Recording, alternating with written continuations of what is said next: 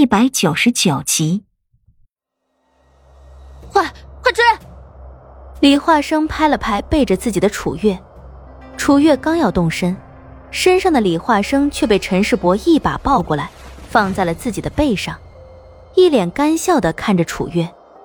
呃 呃，师妹啊，你这小身板可背不动他，我来吧，我来吧。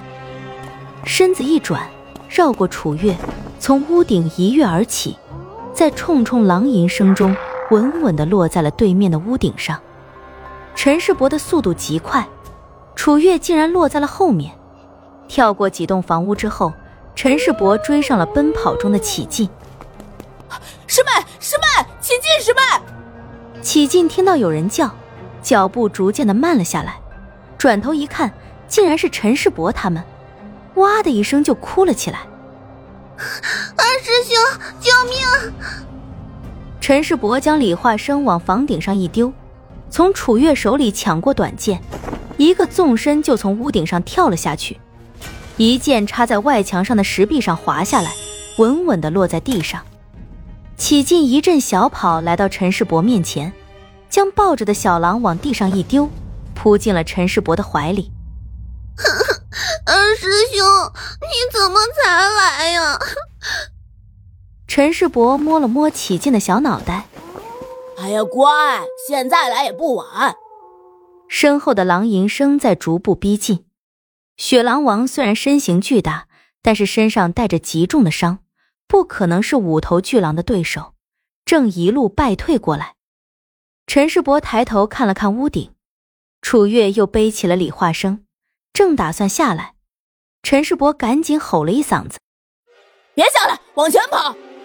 顺带手一下将启进扛在了肩上，正要开溜，身上的启进竟然一下子从陈世伯肩上跳了下去，抱起在地上挣扎打滚的小狼，一个飞身又跳到了陈世伯的背上，搂住陈世伯的脖子。好了，快跑吧！嘿，你拿我当马了呀？陈世伯唏嘘了一声，心里暗道：我这腿上还有伤呢。显然，启劲是没有注意到陈世伯腿上的伤。能者多劳，你力气大，不在乎这一点半点的。回头一看，厮打在一起的狼群已经逐渐的逼了过来，赶紧拍了陈世伯的脑袋一下。二师兄，快跑！陈世伯深吸了一口气，将背上的起劲往上送了送，大叫一声：“驾！”后脚一蹬。一下子就跑出去老远。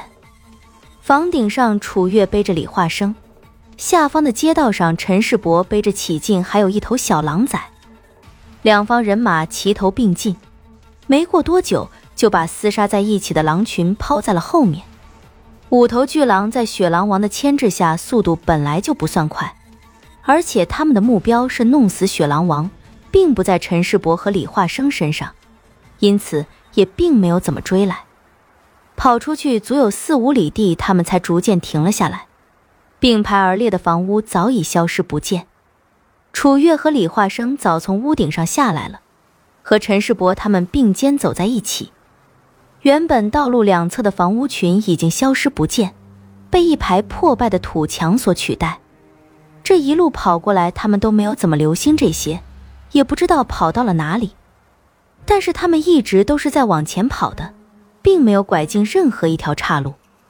说来奇怪，在来时的那条道路上也并没有一条岔路，一路笔直的通到这里。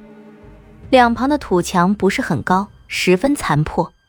这一路摸爬滚打，陈世伯和李化生身上没少带伤，但是楚月和启进倒是一切都很安好，除了身上的衣衫破了一些之外，并没有受任何的伤。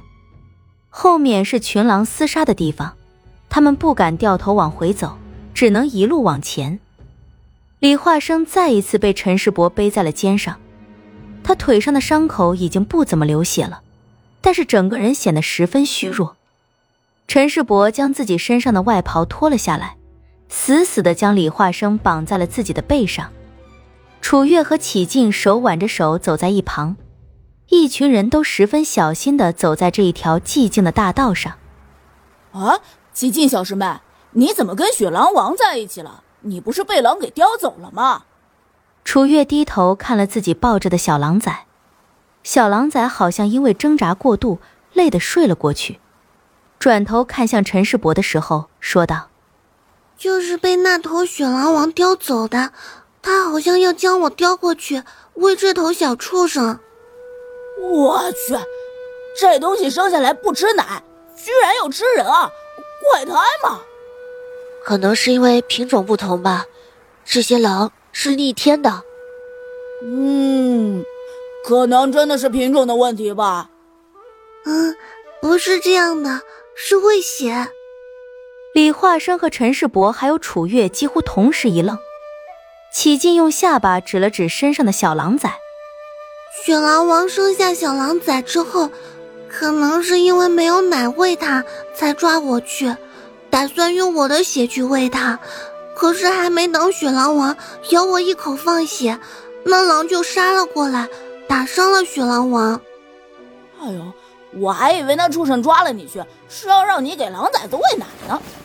不过想想，你这小小的年纪也没奶啊。启劲踢了他一脚，哼，嘴里没句好话。李化生也拧了拧陈世伯的耳朵，别嘴欠了。